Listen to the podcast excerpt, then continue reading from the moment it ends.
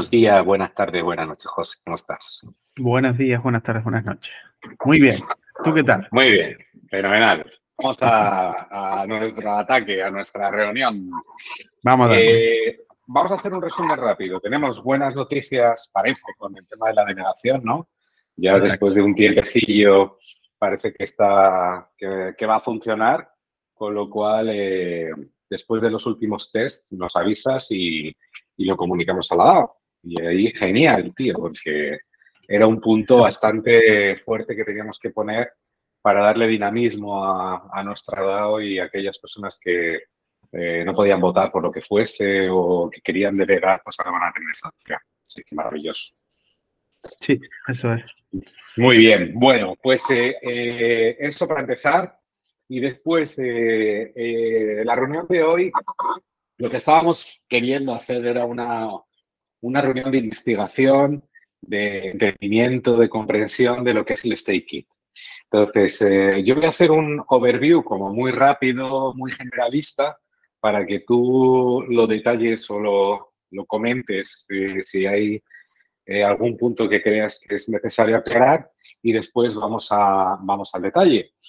Eh, el, tema, el tema del staking es una de las cosas que, que teníamos pendientes en la DAO y, y, en el fondo lo que se trata es de conseguir una rentabilidad de, las monedas que tenemos paradas, vamos a decir, en nuestro, en nuestra tesorería. Ahora mismo tenemos eh, Solana, tenemos Ethereum, eh, tenemos eh, USDC y alguna moneda más que ahora mismo Matic debemos tener, alguna cosilla así, no sé. Y esas monedas están, están realmente paradas en, nuestra, en nuestras carteras digitales, ¿no? en nuestras carteras de tesorería. sin embargo, hay una posibilidad dentro de todo este mercado eh, que es la posibilidad de hacer staking. Y staking es que puedes bloquear esas monedas, dejarlas, eh, vamos a decir, en, prenda, no sé, vamos a dejar, dejarlas bloqueadas para dar algún tipo de servicio de liquidez y a, cambio de, ese bloqueo de, de dejar esas monedas bloqueadas, eh, tú vas a recibir un, un rendimiento sobre ello, ¿no? Entonces, ese es el, yo creo que ese es el punto principal, pero ¿quieres dar tú un detalle de, cómo funciona eso y cuál es el motivo de que te den, de que te den eh, esa rentabilidad? ¿Qué es lo que tú estás bloqueando y dando a cambio para que alguien te dé un rendimiento sobre, sobre las monedas? Sí, eh, Es una pregunta bastante amplia. Por eso me claro, no, no, hemos, dicho. Porque casuística. desde un punto de vista generalista, después, vamos a, después bajamos. Para que lo entienda todo el mundo, José. Exacto, bueno. A ver, em, o sea, el tema aquí es que la casuística es, es, muy amplia, ¿vale? Pero sí, básicamente se trata en que eh, de alguna manera tú los eh, activos que tú tengas, ¿vale? No tienen por qué ser solo criptomonedas, sino pueden ser otro tipo de activos. Y luego veremos qué tipos se pueden, se pueden utilizar. Los activos que tú tienes se pueden depositar en algún lugar con algún fin, ¿vale? Que luego veremos cuál es. Y a cambio de que tú los deposites eh, con ese fin, mm, a ti te dan un rendimiento. Y ese rendimiento igual puede venir de varios lugares. Puede venir, puede venir de una bolsa que ya existe para incentivar eh, esa acción que los, los, que los depositantes de activos están realizando. Eh, puede venir de, de, de eh, perdona, de impuestos, de fees que se estén cobrando, de tasas que se estén cobrando por otro lugar, pueden venir de beneficios que se estén obteniendo eh, por alguna otra acción relacionada con el proyecto donde estás depositando, ¿vale? Al final puede venir de distintos lugares y el, hecho, digamos, la razón por la que se deposita y el activo que se deposita puede ser diferente, ¿vale? Pero al final se trata de, si nos vamos a lo más básico, es, eh, tú quieres depositar un activo que tú tienes a cambio de recibir un rendimiento por el hecho de haberlo depositado. Porque por depositarlo, eh, pues se realiza eh, alguna acción en favor del lugar donde lo estás depositando. Vale, pero tú ese activo no lo pierdes, o sea, tú lo estás bloqueando para su uso. Sería eso, ¿no? Sí, es como si lo depositaras en, es como si lo depositaras en una caja fuerte, por decirlo de algún modo, con, una etiqueta que tiene tu nombre. Con lo que el día que tú y por, un, y por un tiempo determinado, de tipo un mes, un año, lo que tú decidas. Depende, genera, eh, eh, bueno, ahora no lo sé, la tendencia suele ser es que tú lo depositas por tiempo indefinido y luego lo reclamas cuando tú quieras. Okay. Hay ocasiones en las que eh, puedes necesitar mm, depositarlo durante un tiempo mínimo o lo depositas durante un tiempo determinado, predeterminado, ¿vale? Pero si no me equivoco y las cosas no han cambiado mucho, lo normal es que lo deposites por un tiempo indefinido. Vale.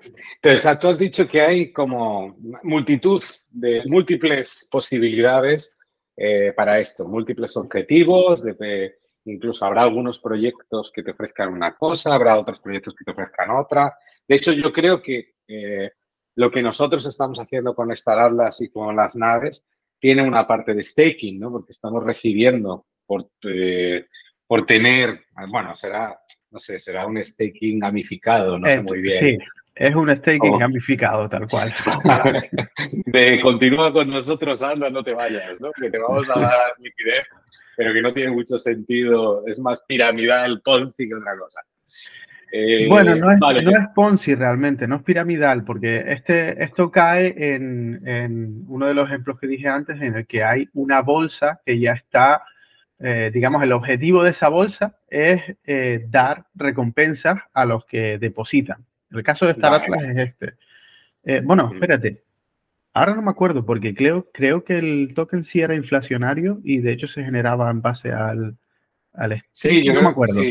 Sí, sí, no me acuerdo. Un tema de inflación anual y en fin. Sí, exacto, pero vamos, que... no es piramidal porque no depende de otro Atlas que se esté metiendo dentro del, de, tal, sino que lo generan Entonces, eh, eh, como hay múltiples objetivos, múltiples proyectos, ¿qué te parece si para simplificar vamos como a, los mayores, a los, a los big numbers? Que decir, vale, pues eh, el staking más famoso que existe ahora mismo es pues para dar liquidez a alguna moneda. ¿O cuál crees que es el, el número uno ahora mismo para simplificar? Después vamos bajando en sí, yo creo, sí, yo diría que hay como, yo diría que hay como tres tipos, voy a decirlo así. Y em, no sé si llamarlo staking porque a veces no es, no es un staking de por sí, aunque el objetivo sea el mismo. Ahora lo veremos, ¿vale?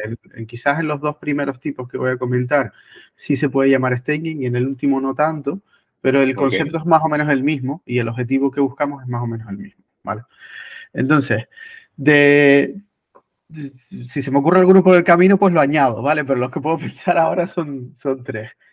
El primero es, es, un, es un staking, voy a poner como ejemplo el de Ether, porque es el más, eh, digamos que puede ser el más famoso de este tipo.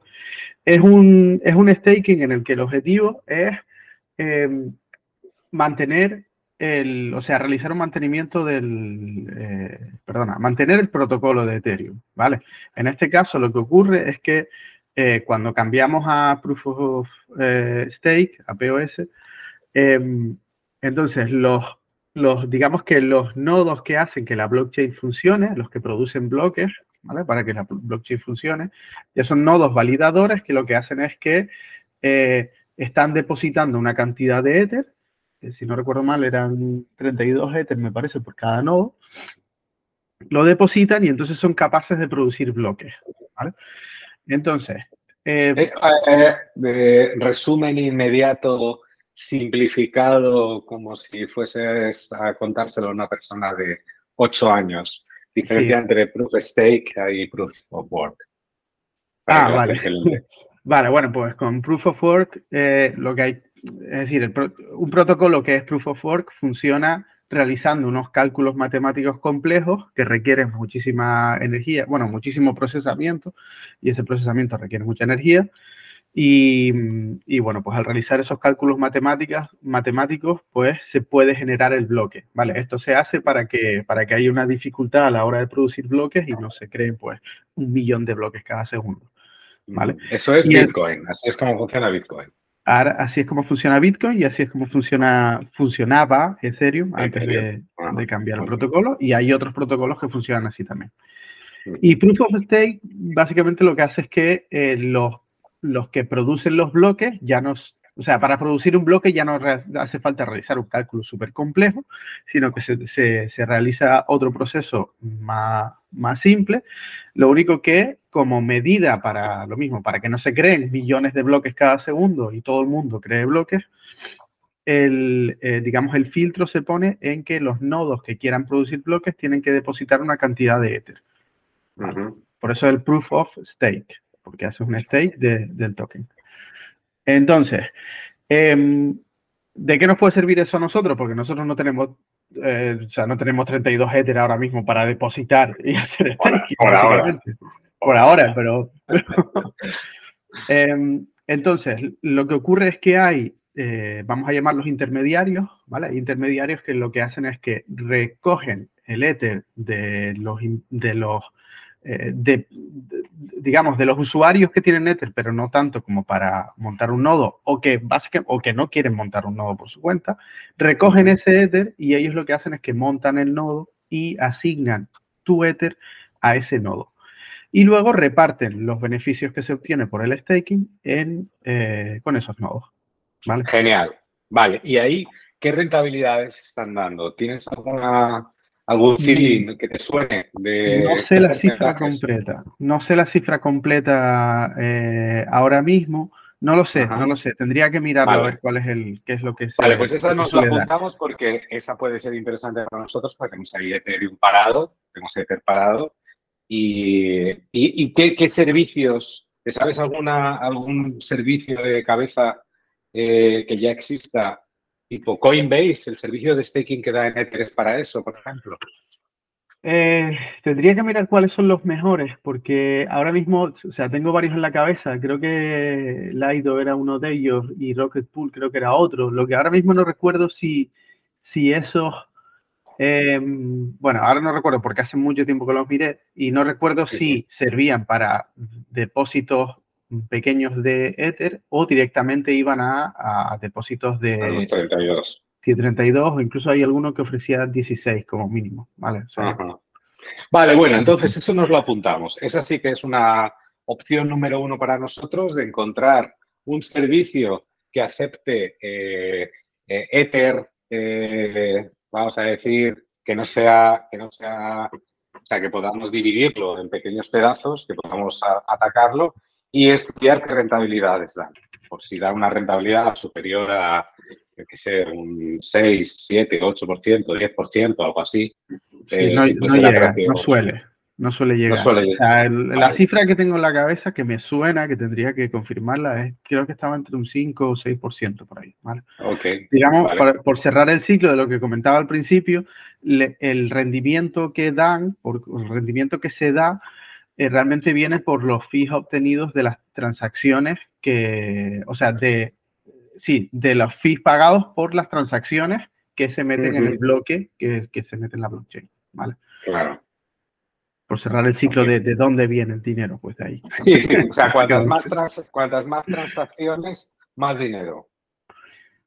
Eh, sí, tirándolo de una manera muy simple, sí, cuanto más transacciones, más dinero, sí. Eso es. La gente usa Ether y empieza a hacer transacciones en, en Ethereum, más dinero para los que esperan. Sí, bueno, a ver, después hay un límite también, o sea, hay un límite en la propia blockchain, es decir, cada bloque puede, puede tener, pues, X cantidad de... Es que no me quiero meter en muchos tecnicismos aquí, pero en cada bloque caben un número X de transacciones. ¿Vale? Y hay un límite ahí. Y cada bloque tarda X tiempo en producirse, con lo que hay un, hay un límite máximo. No, no, puedes crecer, no puede crecer infinitamente. Ok, ok, vale. Pero ese punto número uno para investigar son eh, qué plataformas existen en estos momentos y qué rendimiento dan. Y con eso, primera decisión para trasladar. Eso es. Sí.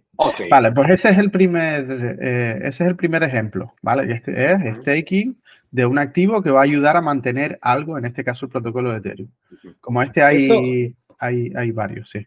Vale, con ese mismo ejemplo, existen en Solana, existen en, eh, bueno, Matic es Ethereum también, me imagino. Eh, ¿Existen otros, otras opciones, otras blockchains? Sí, pero, ah, ah, no recuerdo ahora si Matic, porque Matic tiene un sistema similar, lo que pasa es que no recuerdo si hacías staking de Ether o de Matic, diría que de Matic, pero, pero no me acuerdo. Ok. Em, hay otra, o sea, seguro, seguro que hay otras opciones, segurísimo. Uh que tendríamos mirar, que mirar cuáles son. Ok, pero esta ha quedado bastante clara, así que apuntada. Vale, segundo tipo, segundo tipo, es muy similar que el primero, pero quizás eh, los objetivos que hay detrás son diferentes, ¿vale? El segundo tipo que se me ocurre es que hay ciertos activos y aquí voy a englobar todo, voy a englobar criptomonedas, voy a englobar NFTs, voy a englobar, eh, sí, pues incluso posiciones de liquidez, aunque eso las vamos a tratar, a tratar después. Hay activos en los que eh, a ciertos proyectos les interesa que estén em, eh, digamos, refugiados en algún lugar, por la razón que sea, ¿vale? Porque, pues porque eh, si están refugiados en un lugar no se venden o por simplemente por, por comprobar el uso que se, eh, el uso que se le da a esos, a esos activos, por la razón que sea, ¿vale? Y a cambio de depositar esos activos en esos refugios, mm, esos proyectos otorgan un, un rendimiento, ¿vale? Como ejemplo, tenemos el de Star Atlas, que comentábamos antes. ¿Vale? A Star Atlas, en este caso, estamos depositando NFTs, que son las naves. Em, ¿Por qué a Star Atlas le puede interesar que esos NFTs estén depositados? Pues primero para, para disminuir el riesgo de venta, y aquí lo estamos tratando como un riesgo porque nos estamos poniendo desde el punto de vista del proyecto en el que quiere ver que sus activos se revalorizan porque eso llama la atención más a otros inversores, ¿vale? Eh, disminuye el riesgo de, venta y por lo tanto el, que, el, precio de los activos o que el, valor, precio barra valor de los activos disminuya. Y además le sirve para eh, obtener algunas cifras del interés que hay en su proyecto, ¿vale? Del interés real. Porque al final, una persona que tiene unos NFTs de naves de Star Atlas, si no los depositas, eh, hombre, puede ser que la tendencia que tengas sea a vender en el momento en que salga. Si lo depositas es que estás siguiendo el proyecto, es que te interesa, es que quieres, pues quieres jugar o lo que sea. ¿vale? Entonces, como este, como este ejemplo hay, pues mogollón. Y en el mundo de los NFT se vio mucho durante un, durante un tiempo en el que la razón era generalmente no venda ese NFT porque va a caer el precio en el mercado y, y vamos a perder interés. Eh, y había otros proyectos pues, en los que había pues, pues cosas más interesantes. A lo mejor si, si, si, depositas tu NFT, entonces puedes jugar al juego que estamos desarrollando. ¿Vale? Tipo Star Atlas, pero un poco, un poco diferente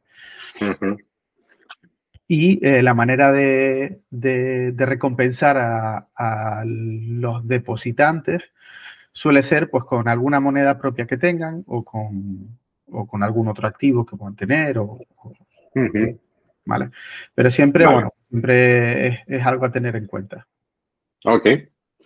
Vale, pues está entendido también, con lo cual eh, nosotros ahora mismo, dentro de todo nuestro portfolio de NFTs, lo que no sé es ¿Cuáles nos están permitiendo hacer staking? Por lo que entiendo, solo Star Atlas. Eh, los demás, Illuvium, ¿alguno de estos está dejando hacer este, staking o, mm. solo, solo nos quedamos con las naves? No estoy seguro si Illuvium con la Tierra no. Aunque daba, Illuvium daba, tenemos que investigar eso porque llegó un momento que decían que iban a dar algún tipo de rendimiento a las tierras. No sé cómo está, tenemos que... Sí, pero el rendimiento creo, que iba más a través de la generación de, de NFTs o de... Ah, bueno, de recursos quizás, puede ser. Recursos, puede ser. Sí. Vale, pero no, no tenemos el mismo caso de las naves que nos están rentando todos los meses 8 o 10 dólares en, en Atlas. Eh, no, no, de los activos que tenemos ahora mismo creo que no. Ese es el único, vale. Ok, bueno, pero vamos, lo tenemos en cuenta. Vamos a ver qué, otras, ¿qué otras opciones podríamos tener?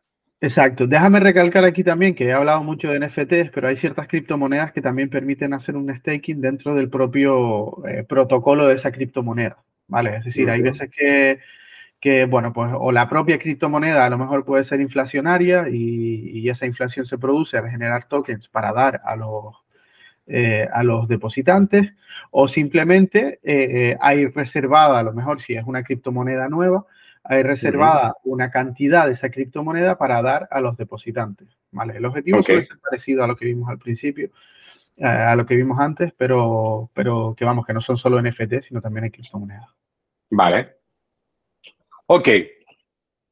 Entonces, eh, para esta segunda parte ya lo estaríamos haciendo con las naves, solo vamos a estar darle una, una vuelta por si encontramos otra oportunidad con los otros NFTs que tenemos. Eh, y una pregunta, esto no sé si cae dentro de esta segunda opción o es eh, otra opción diferente, pero yo recuerdo que existían plataformas de, eh, ¿cómo se llama? De, ¿sabes? Tipo prestamistas, como los programas estos, ¿sabes? Acabo, de pensar justo ahora en esa misma y te iba a decir, he encontrado una cuarta. ah, que es lo que estás comentando tú. Que si quieres la podemos comentar ahora porque es más... Eh, sí, vale. Bueno, yo me imagino que, es que tú dejas eh, una, un NFT en préstamo, te dan un dinero y si no lo devuelves te quedas sin el NFT. Eso existe. Eso me recuerdo que en algún momento había plataformas que hacían eso, ¿no? Sí, no se ve tanto con NFT o no se veía, porque yo les perdí la pista a este tipo de, protocolos que tenían que ver con NFT. Sobre todo porque darle valor a un NFT es un poco complicado. Hombre, ya lo, hemos visto. Sí.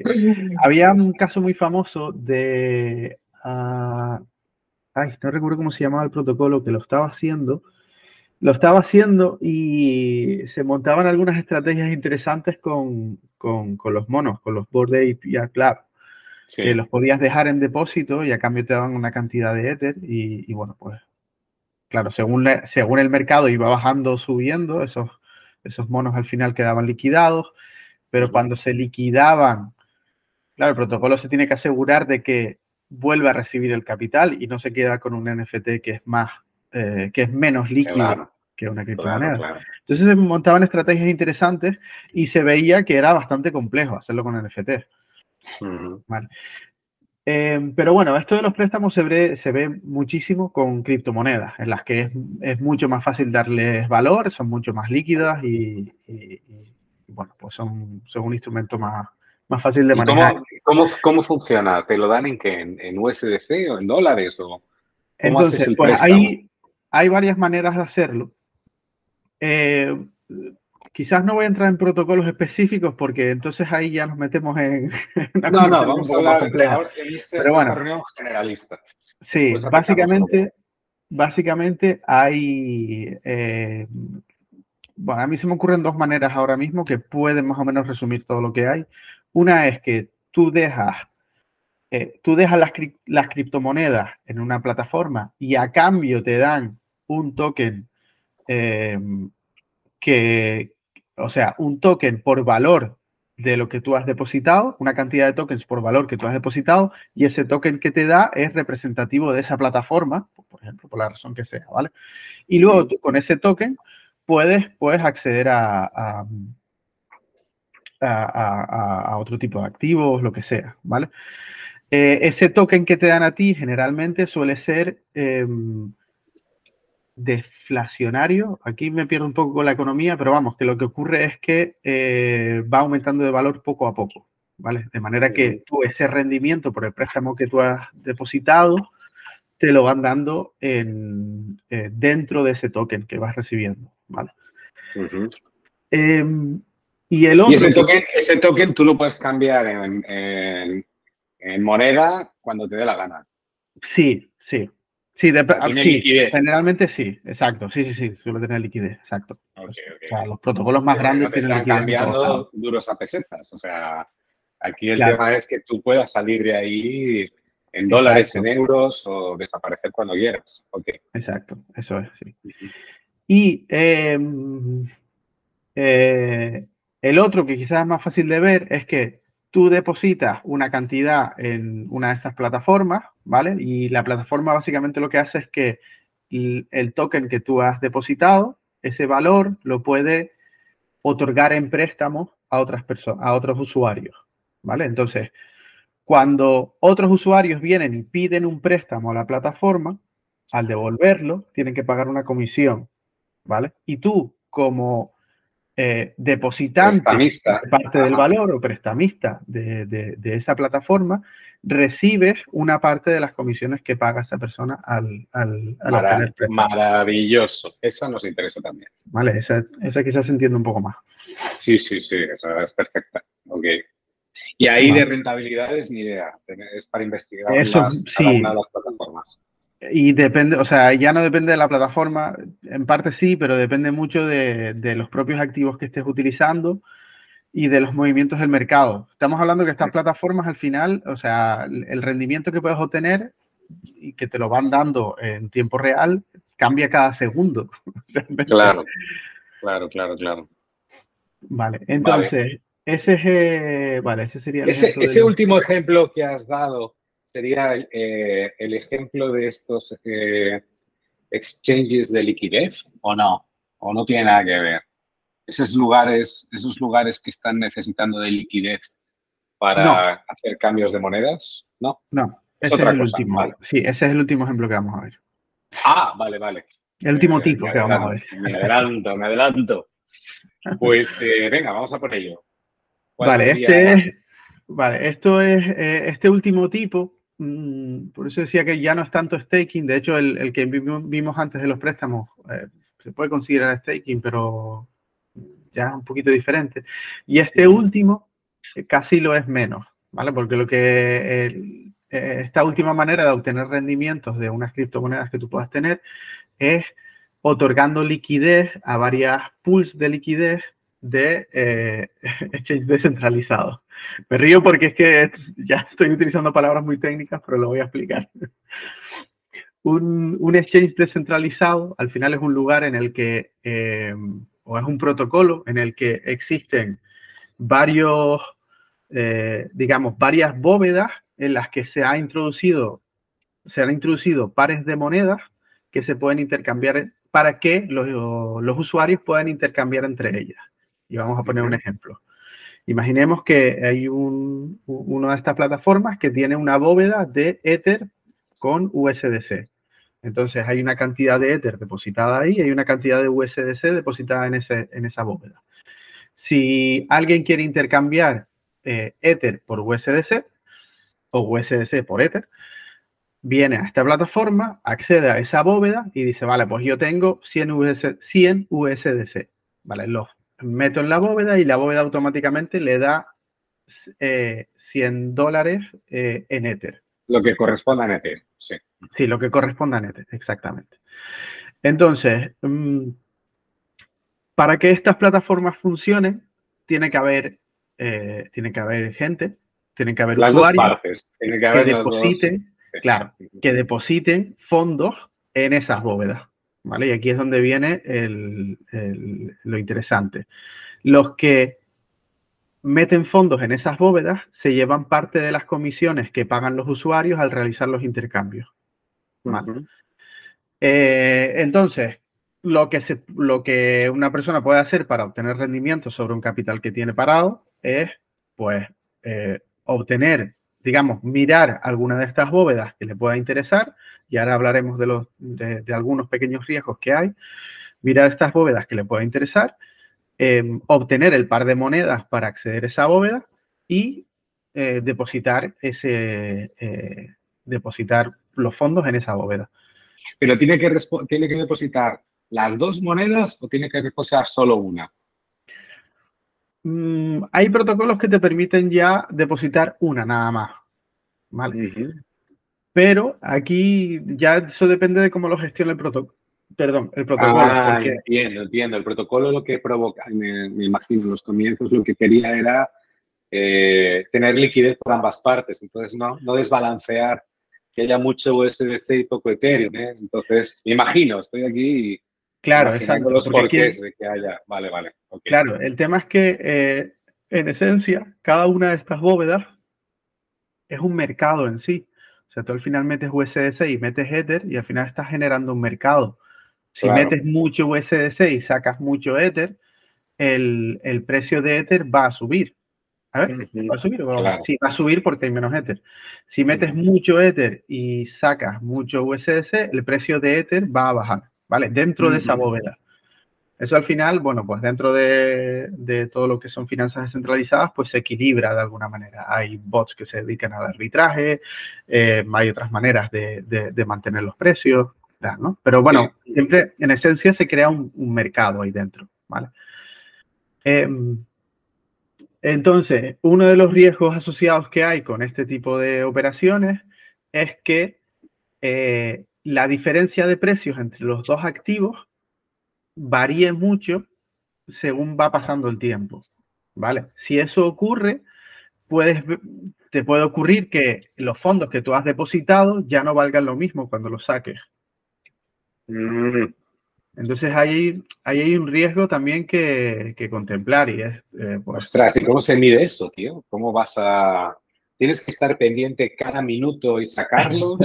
¿O no, eh, ahí depende de la estrategia que tú sigas. O sea, aquí con esto podríamos hacer otro programa entero y, y, tampoco podríamos dar eh, unas claves muy, muy certeras, pero, pero generalmente con este tipo de cosas, eh, piensa que hay, o sea, hay, hay perfiles de usuarios de, de, finanzas descentralizadas que se dedican única y exclusivamente a eso, a, buscar las mejores las mejores bóvedas y las mejores oportunidades, las que, las que ofrezcan mayor interés eh, para, pues para depositar ahí las monedas. Em, entonces, bueno, depende. Si, por, poner un ejemplo más claro, si voy a poner dos ejemplos que son, que son como muy extremos, ¿vale? Eh, muchas veces se ve que cuando un proyecto lanza un token nuevo, Em, para incentivar el movimiento o las transacciones con ese token, lo que hacen es que lo depositan dentro de, la, de una de estas bóvedas, ¿vale? En uno de los protocolos que existan y em, ofrecen un, rendimiento súper alto, ¿vale? Eh, ¿Qué pasa? Que a medida que ese token, pues que van habiendo movimientos ahí dentro, el rendimiento de esa bóveda baja, y baja muchísimo. Eh, o sea, que a lo mejor pueden poner, te voy a dar cifras de cosas que he visto, ¿vale? Pero a lo mejor eh, inician la bóveda con un 500% de rendimiento y a los dos minutos está al 10%. Vamos, o sea, eso parece Egipto y los faraones. Vale, y lo que hace, lo que ocurre también es que se devalúa muchísimo el token que, que, el token nuevo. Vale, esto es un, esto es un ejemplo muy extremo, no tiene por qué ser siempre así, pero es un ejemplo muy extremo que, pues, que ocurre muchas veces también. El otro ejemplo del otro extremo es que tú accedas a, a bóvedas que solo, eh, que solo manejan mm, monedas estables, ¿vale? USDC con USDT, o USDT con DAI, o la que sea. ¿vale? Em, la contrapartida en este caso es que los rendimientos van a ser mucho más bajos. Claro. O sea, no vas a perder, tus tokens no van a perder valor, pero los rendimientos que vas a obtener van a ser mucho más bajos. Sí, más estabilidad, más seguridad. O sea, es evaluar dónde te quieres meter. Exacto. Ya está. Ok. ¿Y plataformas para hacer eso? Eh, ¿Algunas gordas? Mm, Uniswap. Uniswap es la más grande, eh, sí, SushiSwap, PancakeSwap, hay mogollón. Uniswap tiene una cosa muy curiosa y que sacaron en su última versión de protocolo, que lo voy a mencionar aquí, aunque bueno, esto ya es un poco eh, avanzado para estas estrategias, pero es que te permite proveer de liquidez dentro de un tramo de precio. Eso está muy bien. Es decir, tú puedes proveer de liquidez, digamos, Ethereum USDC, y puedes decir, pues yo proveo de liquidez en esta bóveda, pero solo mientras el, el Ether eh, valga entre 1700 y 1800 USDC. Wow. Si se sale de ahí, ya no toques mi depósito. Wow. Mm. Impresionante. Exacto. Ok, vale, pues entonces yo creo que la visión está dada, las opciones, no hay más, ¿no? Bueno, habrá más, pero sí como las grandes son estas, Sí. ¿no? Sí, sí, sí. Después ya, bueno, es, que tampoco me quiero meter aquí en muchos berenjenales. No, no, no, para Hola. las siguientes, lo vemos, lo vemos después, tío. O sea, quieres dar una general, porque yo creo que la idea de la siguiente reunión es eh, eh, escoger una. Entonces, de estas, de estas cuatro opciones que hay encima de la mesa, tres, cuatro opciones encima de la mesa, ¿cuál crees tú que sería la conveniente como primer paso para, para proponer a la DAO? Eh, pues, pues, eh, no lo sé. Tendría que mirarlo. Tendría que mirarlo más- porque, por ejemplo, a, a mí se me ocurre que podríamos coger capital que tenemos sin invertir de Nether probablemente y buscar algún, algún protocolo que nos permita hacer un staking eh, a cambio de un rendimiento. Pero también podríamos ver si hay, si, si las bóvedas de monedas estables están dando eh, un rendimiento que pueda ser mejor que el propio staking de, de Ether. Vale. Bueno, pues vamos, a llevarnos, esa- haría- vamos a llevarnos esa, esa tarea. Vamos a hacer la- para la próxima reunión traer eh, las, las dos rentabilidades de esas dos opciones. Y con eso encima de la mesa tomamos una decisión. ¿Qué te Venga, perfecto. Me parece perfecto. Así ya llegamos y decimos, oye, tenemos dos opciones, hacerlo por aquí o hacerlo por allá. A esto nos va a dar entre un 3 y un 5, el otro nos va a dar entre un 5 y un 6. Riesgo eh, de esta manera, asumimos o no, votación y listo. Es Exacto. que yo creo que tenemos que moverlo porque tenemos ahí un capital pendiente en tesorería hasta que, que, joder, tenemos que, tenemos que rentabilizar, ¿no? Y, y además eso nos va a dar más conocimiento de cómo manejar la tesorería. Pues yo creo que, que eso sí lo tenemos que llevar a la DAO. Sí, sí, eso es. Vale, genial. Pues, eh, ¿alguna cosa más? ¿Lo dejamos aquí? ¿Cómo lo ves? Yo creo que lo podemos dejar aquí. Pues venga, hasta la Venga. próxima reunión. entonces, Señor, un abrazo. Un abrazo. Chao. Chao.